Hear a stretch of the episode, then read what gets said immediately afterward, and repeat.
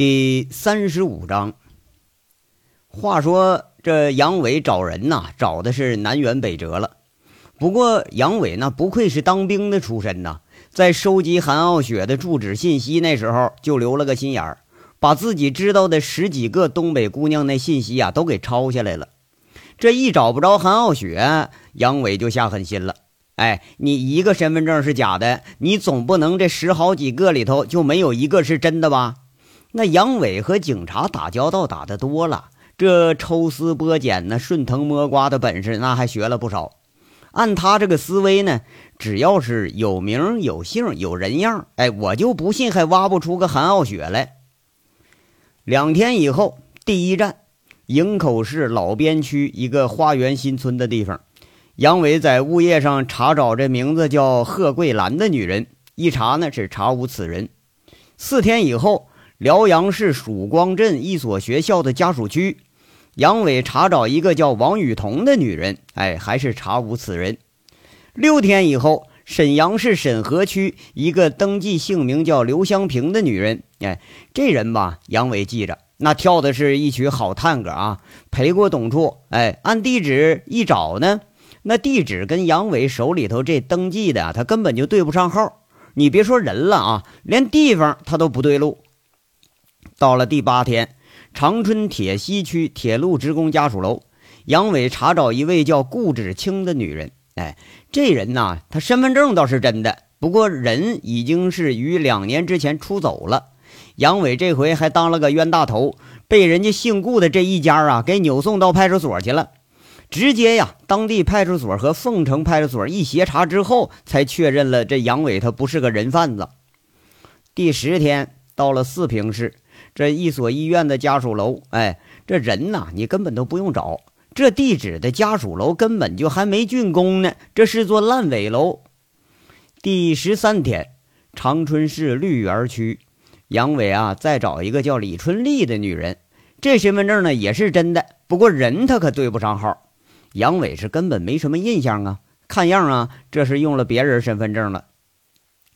呃，后来又到了公主岭。这一个钢铁厂的家属院，杨伟再找一位叫那个陈芳的女人，却被告知说两年前就出车祸，让人给撞死了。这十好几天，杨伟一连跨了三个省、七八个市，把自己认为可能找到的人呐给找了个遍，愣是就没找着一个人。心底下这把王英堂给骂了是个若干遍呐。你说这王英堂当警察，你也太不负责任了啊！这十几个暂住证登记的，居然就没有几个真名、真姓、真地址的啊！偶尔吧，有一个半个的，那是个真身份证，那人他是假的呀！杨伟从希望到失望，再到希望，再到失望，一路行来呀，基本这就是快绝望了。越是找不着人呢，这还越是那个思念的心切。一路走过来，杨伟对韩傲雪这思念却是更加重了一点等到十八天以后，哈尔滨长途汽车站这儿，那神情伟顿、一脸胡子茬的杨伟从一辆大巴车上下来了。这是此行的最后一站了。杨伟没想到的是啊，哈尔滨这是呃最后一个人了啊，他的名字叫做罗基。此人杨伟不但听说过，而且确实也是见过面的。锦绣里头没有人不知道罗基的大名。杨伟对这么出众的人物，自己能否找到，也是愈发觉着希望渺茫。也许呢，今生注定是再也见不着韩傲雪了。一进哈尔滨呐，杨伟这个心里头就跟广场上那个冰雕一样一样的啊，那是哇凉哇凉的。这地方啊，天气是越发的冷了。那阴风跟蘸了水的利刃一般，嗖嗖的刮过来，扯得脸上生疼，让他想起了当年在北疆冰天雪地追凶的感觉。甚至啊，那个时候被困在雪原上，都没有感觉到像今天这么失望过。从车站广场打车到复印件上所标这个地址，足足有十多公里。一路上啊。路过的商厦已经都是披红挂彩了，大红的灯笼，街上一溜一溜的，哎，看着呀，就像顺王山里头春天时候开的火红的山丹丹。上车时候啊，这是天空阴云密布，不一会儿就飘起了纷纷扬扬的雪花。杨伟的心里头却是愈发的沉重起来了。这出租车呀，按照杨伟的比划，在铁西区一个叫宏伟村的地方停下来了。杨伟一下车，触目所见的就是远远的一条延伸的铁轨和近处、远处高耸的大烟囱。哎，这里头是典型的工业园林，整个框架仿佛就是钢铸铁浇的一般。此时啊，却是多数已经蒙上了一层厚厚的雪花，四周冷寂寂的。只有烟囱里头冒出一点那烟尘，让身边看上去啊还有这么一丝生气。杨伟踏着厚厚的积雪，一路问一路摸，就进了这呃钢厂的小区。迎面啊就碰上一个拎着一大块冻肉的男人，顺口就问了一句：“哎，大叔啊，麻烦问一下啊，这十三号楼是哪一栋啊？”那人一转身，上上下下打量杨伟一眼，就说了：“啊，那个前面左拐就是了。”哎哎，对你你谁呀？怎么没见过你呀？我就住这栋楼啊！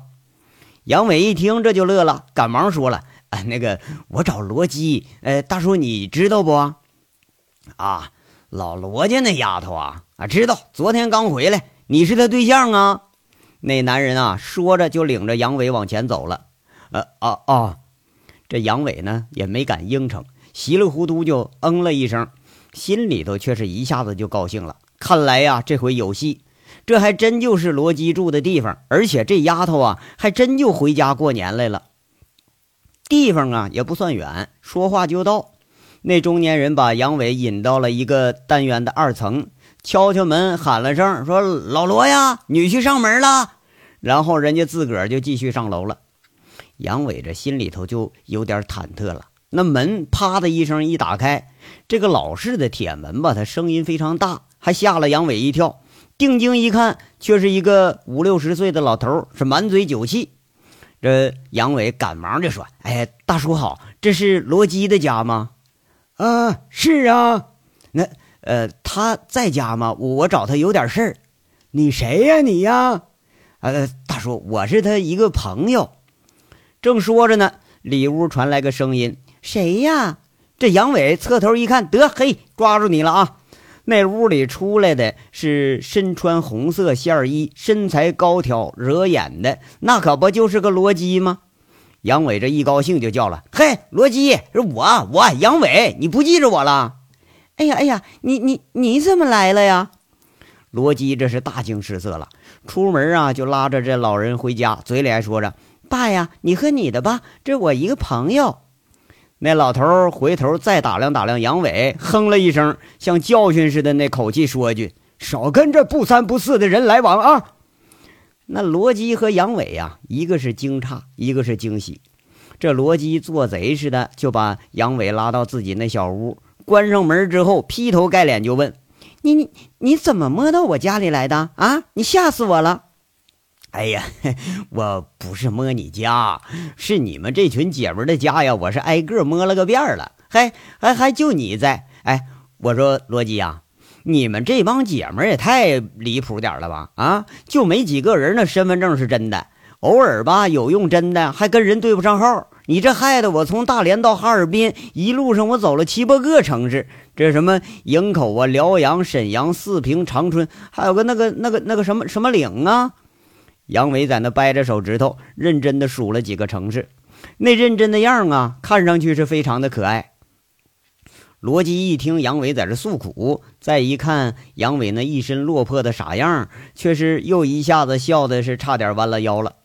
半晌，这才直起身来，看着杨伟就问一句：“嘿，亏你还在这行混的呢，那能有几个用真身份证的呀？得得得，你找我来干什么来呀？啊，那你看这。”这你这不明知故问的吗？那个雪儿呢？那我哪知道啊？不是在大连呢吗？那罗辑狡黠的咬着嘴唇笑了笑。嘿，你看，废话不是啊？我就是从大连一路找来的。那大连他妈七百万人呢，你不告我地址，我怎么找啊？那我是真不知道确切地址啊！再说了，我就知道我也不能告诉你呀。雪儿要是不发话，我哪知道人家愿不愿意见你呀？那那啥，那电话总有吧？你给给我个电话号码。那不知道，我都好多天没见着学姐了。你问我，我还想问你呢。这罗辑一脸忍不住的促狭。嘿，哎，你你哎，罗基哎，我就告诉你啊，你别惹火了我啊，哥们干什么的，你可是知道啊。这杨伟啊，被罗基给逗的就有点上火了，他腾的一下站起身，指着罗基鼻子要发火。哟，威胁我啊！来来，你试试。罗基是毫不示弱，不退反进，挺了挺胸，一把把这杨伟指着自己那手给打一边，就说了：“杨伟啊，你别以为你还是在凤城当地头蛇呢，这什么地方啊？啊，钢厂家属楼，住的全是下岗职工，正憋着火呢。你胡来试试啊！一会儿把你小子拍成雪球滚出去，你信不信？”就看那罗辑是杏眼圆睁，柳眉倒竖，这气势却是比杨伟还要高上那么几分。杨伟这么一琢磨，顿时想起这娘们儿，她不是个善茬啊，就连刘宝刚他都敢往死里踹呢。看来呀，这来硬的不行。哎，这也不是自己的地界，不是吗？杨伟这脸呢，一下就转向了。谄媚似的在这说了：“哎呀，好好好，那个鸡妹妹哈，这是我不对，我不对啊。不过你看，看在哥哥我辛辛苦苦跑这十几个城市的份上，你就可怜可怜我这有情人呗。再说了，我杨伟不也是没惹你吗？不是吗？上次那刘宝刚那孙子，我都替你收拾他们了。现搁现在那锦绣还关着门呢，还你少提那孙子啊。”这罗辑一一听到这刘宝刚的名，他就犯病，恨恨的在这说一句：“哎，不提不提不提。那那那个鸡妹妹啊，那雪儿的事儿，要不你跟哥哥我说说？你少来了啊！像你这样的混混，我见多了。”是不是看上学姐攒俩钱你动心了？要不就是看着雪儿姐是长得漂亮你动心了？像你这号人吃了上顿没下顿的，凭什么雪儿姐就跟你呀？啊，跟你也是受罪。杨伟啊，你既然上了门了，我就得跟你说说了啊。雪儿姐是根本不想见你，就冲你上次在会所把雪儿姐折腾成那样，那我都想踹你，你死了这条心吧你啊！罗基这时候那是双手插在胸前，一副教训那晚辈的样子。哎，别别别别的，你看我认错不行吗？咱有话好好说啊！上次那雪儿还上看守所看我来着呢，我就觉着那雪儿不能这么对我吧？那美的你，哎，学姐那是可怜你，你走吧啊！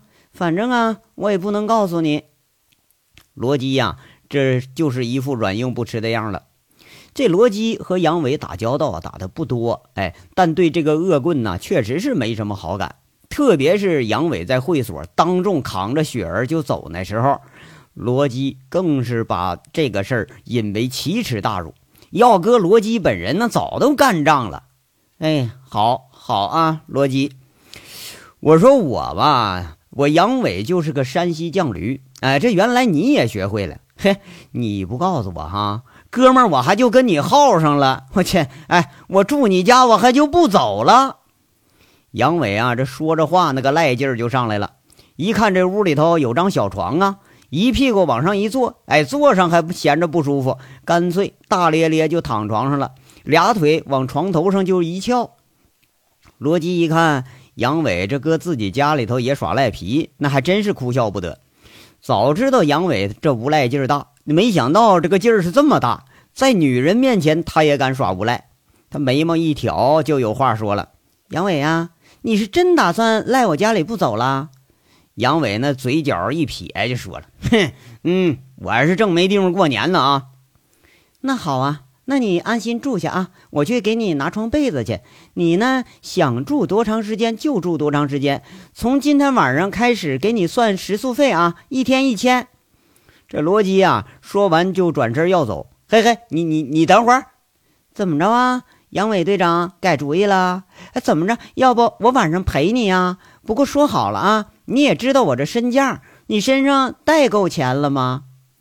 罗辑一回头啊，这眼睛里满是暧昧，就跟那个傲雪当时候情意绵绵看杨伟那时候那是一样，那挑逗啊，这是赤裸裸的挑逗啊！哎呀，罗辑呀！那钱嘛没带够，要不我先赊个账啊？杨伟是一脸坏笑的回敬了一句，那是一副的猪哥相啊！你死去吧你啊！这罗辑调戏杨伟，反被调戏，轻骂一句就开门了。就听杨伟在背后说一句：“罗基呀，我这还有件事儿没告诉你呢，你想不想听啊？”切，你爱说不说。罗基说着呢，这脚步却不由自主就停下来了。啊，罗基呀！你在外面干什么？你家里不知道吧？啊！